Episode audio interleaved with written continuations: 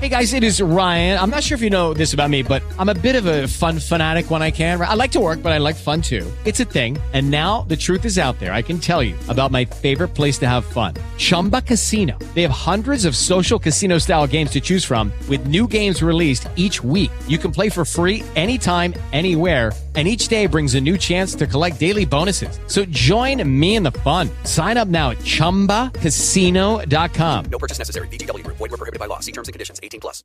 Buenas noches amigos, estamos con un nuevo capítulo para el podcast en el cual compartiremos tres historias contadas por ustedes, historias que ustedes permitieron compartirlas con nuestra audiencia. Si tú también tienes algún relato que quieras compartir con los demás, nos puedes escribir a nuestra fanpage de Facebook o por YouTube.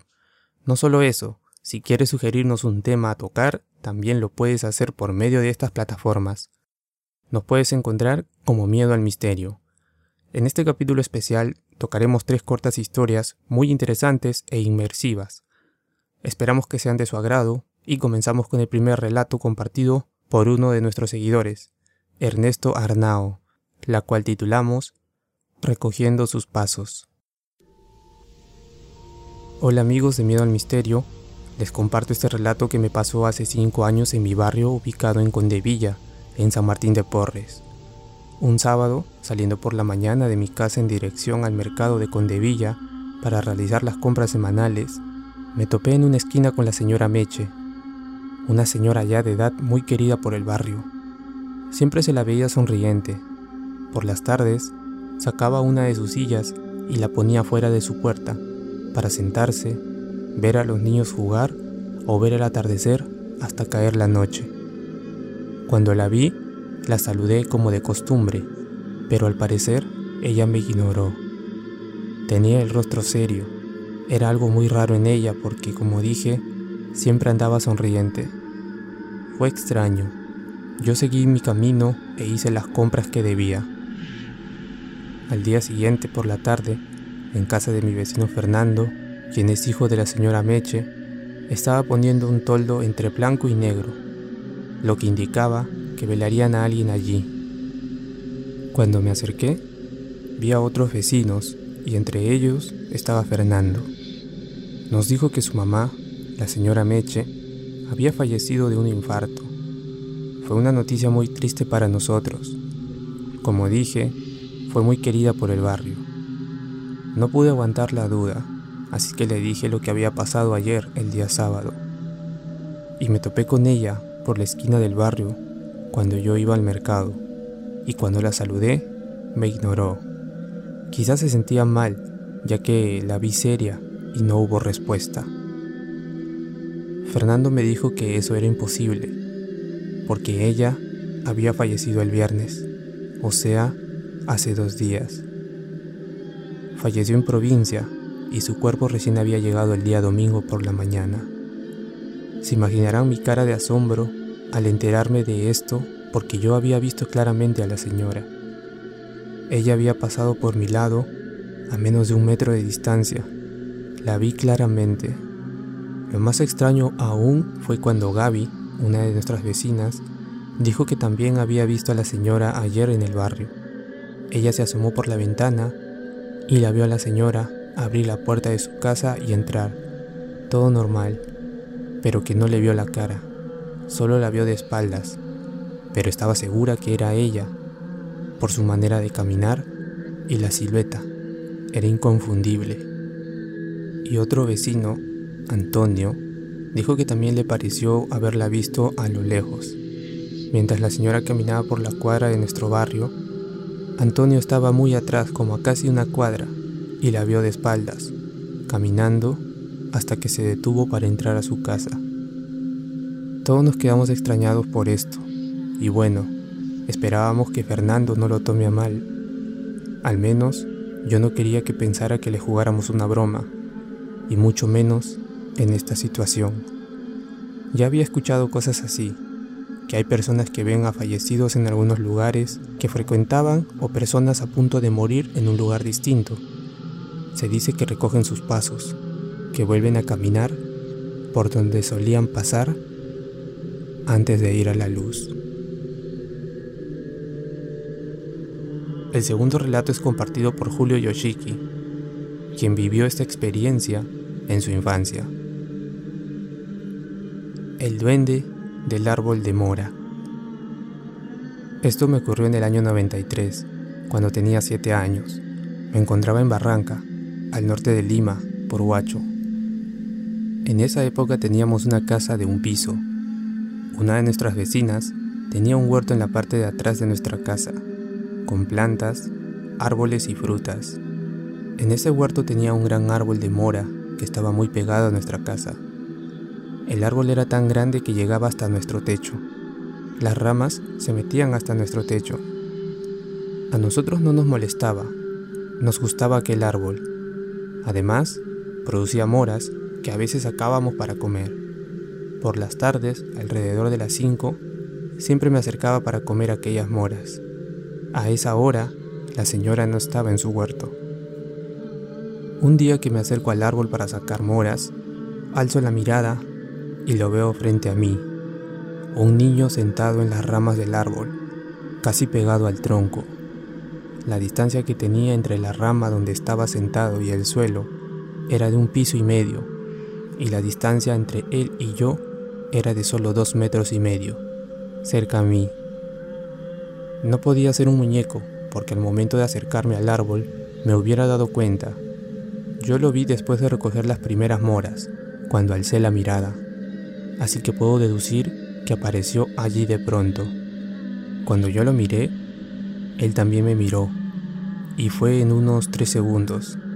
Lo primero que se me ocurrió a mí en ese momento fue que era el hijo del dueño que me había descubierto sacando moras sin pedir permiso. Por esa razón es que me fui corriendo. Ya después, cuando estás con la cabeza fría, te pones a pensar lo que realmente pasó y pues no era un niño como lo pensé en un inicio. Físicamente era como un niño, pero el tamaño que tenía era de un bebé. No sé si me puedan entender, pero el tamaño que tenía era el de un bebé de dos años, pero su físico era como el de un niño. Era medio gordito y la piel que tenía no era como muchas veces las películas o series te la muestran, arrugada o a veces deforme su piel era como la de una persona normal. Su cabello era largo, algo chamoso. Una de sus manos estaba en el tronco y otra en su pierna. La ropa que vestía era una ropa gris, casi gris como la tonalidad de algunos árboles. Ahora que soy adulto, me pongo a pensar en ese día. Supongo que si me llamaba, por la curiosidad, me hubiera acercado porque no tenía idea de lo que es un duende. Sé que hay más historias paranormales e interesantes como las que se cuentan por la zona de las campiñas de Supe, las campiñas de Huacho, donde suele haber brujería. No las puedo confirmar porque no las he vivido. Aún. Lucky Land Casino asking people what's the weirdest place you've gotten lucky? Lucky? In line at the deli, I guess? Aha, in my dentist's office. More than once, actually. Do I have to say? Yes, you do. In the car before my kids' PTA meeting. Really? Yes. Excuse me, what's the weirdest place you've gotten lucky? I never win and tell. Well, there you have it. You can get lucky anywhere playing at LuckyLandSlots.com. Play for free right now. Are you feeling lucky? No purchase necessary. Void where prohibited by law. 18 plus. Terms and conditions apply. See website for details. Este último relato es compartido por una seguidora que quiso mantenerse anónima, el cual titulamos ¿No tendrá algunas rosas que me regale? Esta historia me pasó cuando era una adolescente. No busco que me crean por si alguien lo pensó así. Comparto simplemente lo que viví. Y al menos no estaba sola, porque no sé qué hubiera sido de mí en ese momento. Mi tía y yo fuimos a visitar a mi abuelo, a un cementerio en Ayacucho. No es que viajáramos las dos para eso, sino que siempre hay una época en el año en que la familia suele viajar al pueblo, de donde son nuestros bisabuelos y abuelos. Mis padres, mis hermanas, mis tías, tíos y primos fuimos para el mes de octubre. Entre esa semana que nos quedábamos, mi tía y yo acordamos visitar a mi abuelo una tarde que el cementerio podría estar más tranquilo, ya que probablemente por la mañana nos toparíamos con algunas familias que vienen a visitar a sus seres que partieron. Nosotras simplemente queríamos privacidad, y si llorábamos, recordando los momentos que vivimos con él, no queríamos que los demás nos vieran. Sentíamos que era incómodo. Alrededor de las 4 de la tarde, tomamos una cúster en la carretera, ya que salía más económico pagar transporte público que ir en taxi hasta allá. Y además, el cementerio estaba muy cerca de la carretera, así que simplemente bajábamos a la altura del cementerio y caminábamos un poco y llegábamos. Cuando llegamos, no había nadie por dentro, solo estábamos las dos y las tumbas de personas que una vez estuvieron entre nosotros. Mi tía comenzó una oración pidiendo por quienes estaban enterrados acá y después por el abuelo, que en donde quiera que esté, sepa que no lo hemos olvidado y que esperamos reunirnos un día con él. Pedimos protección para la familia y nuestras amistades. Ya al terminar, pedimos por el descanso eterno de quienes están enterrados. Dejamos algunas rosas que habíamos traído desde casa en la tumba del abuelo y nos fuimos prometiendo regresar el otro año a saludarlo. Mi tía y yo salimos en dirección a la carretera para tomar un carro de regreso. Debíamos tomarlo en el otro lado del carril, así que teníamos que cruzar y antes de cruzarlo escuchamos un ruido muy fuerte, como si tiraran piedras sobre otras piedras con demasiada fuerza o como si las quebraran.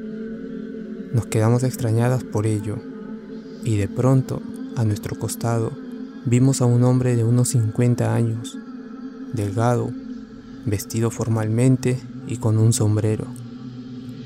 Yo me quedé completamente en shock, porque apareció de repente. Nosotras no lo habíamos visto en ningún momento. Yo sentí el suspiro que hizo mi tía también al darse cuenta que el Señor estaba muy cerca de nosotros. Este giró a vernos con una cara de tristeza y pálida y nos dijo, Buenas tardes queridas, ¿no tendrán alguna rosa que me puedan regalar? Yo no me podía mover y mi tía, después de unos dos o tres segundos de escuchar al Señor, le dijo, creo que aquí tengo una. Y dentro de la bolsa donde habíamos traído las rosas, quedaba una sin su rama. Mi tía la cogió y se la entregó. El Señor le dijo, muchas gracias querida, que tengan un buen día. Y se fue caminando en dirección al cementerio. Ni bien vimos que estaba ya algo alejada de nosotras, cruzamos la carretera y tomamos el primer carro que vimos. Cuando llegamos a casa, estábamos exaltadas y sudando. Le contamos a mi familia lo que ocurrió y nos dijeron que nos tranquilicemos, que probablemente haya sido un señor que fue a visitar a un ser querido. Pero como no lo vimos y el ambiente en el que estábamos se prestaba para pensar otra cosa, nos asustamos. Obviamente yo no creo en lo que me dijo mi familia.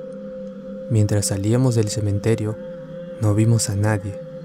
Y cuando estábamos por cruzar, esos sonidos fuertes de algo quebrándose y después ver al Señor era muy raro. Y que vaya en dirección al cementerio, siendo ya más de las 5 de la tarde, era raro. Dos años después, estando en un campamento con amigos de la universidad, contamos historias de terror y yo conté la mía. Uno de mis amigos me dijo que eso era muy probable que haya sido real, porque en el pueblo de su familia dicen que cuando uno va al cementerio a visitar, siempre debe llevar algo más en memoria de los demás difuntos enterrados en el lugar, ya que probablemente muchos se sientan solos al ser abandonados por sus familias, una especie de ofrenda para que las almas de los muertitos no nos fastidien en nuestra estadía. Con toda razón, esto cuadraba, porque el Señor nos pidió una rosa. Menos mal que mi tía buscó algo que quedara, y justo había una en la bolsa. Además, ¿cómo sabía que teníamos rosas? Me pregunto qué hubiera pasado si aquella rosa no hubiera quedado en la bolsa. Bien amigos, estos fueron los relatos compartidos por ustedes, nuestros oyentes, en un capítulo especial que quiero dedicar a mi querida abuela Aurelia Maraví, que en paz descanse, que hace unos días acaba de partir a un lugar donde estará mejor. Crió a mi familia derechos y con valores, con gran energía. Descanse en paz, abuelita.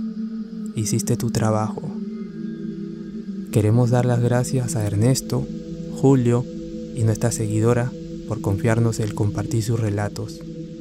No olviden suscribirse a nuestro canal de YouTube y seguirnos en nuestra fanpage como Miedo al Misterio, donde ustedes también pueden compartirnos sus relatos o sugerirnos temas a tocar.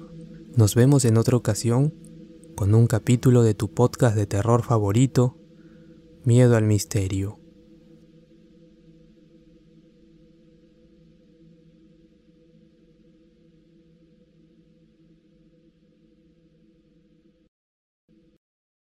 With the Lucky Land slots, you can get lucky just about anywhere. This is your captain speaking. Uh, we've got clear runway and the weather's fine, but we're just going to circle up here a while and uh, get lucky. No, no, nothing like that. It's just these cash prizes add up quick. So I suggest you sit back, keep your tray table upright, and start getting lucky. Play for free at LuckyLandSlots.com. Are you feeling lucky?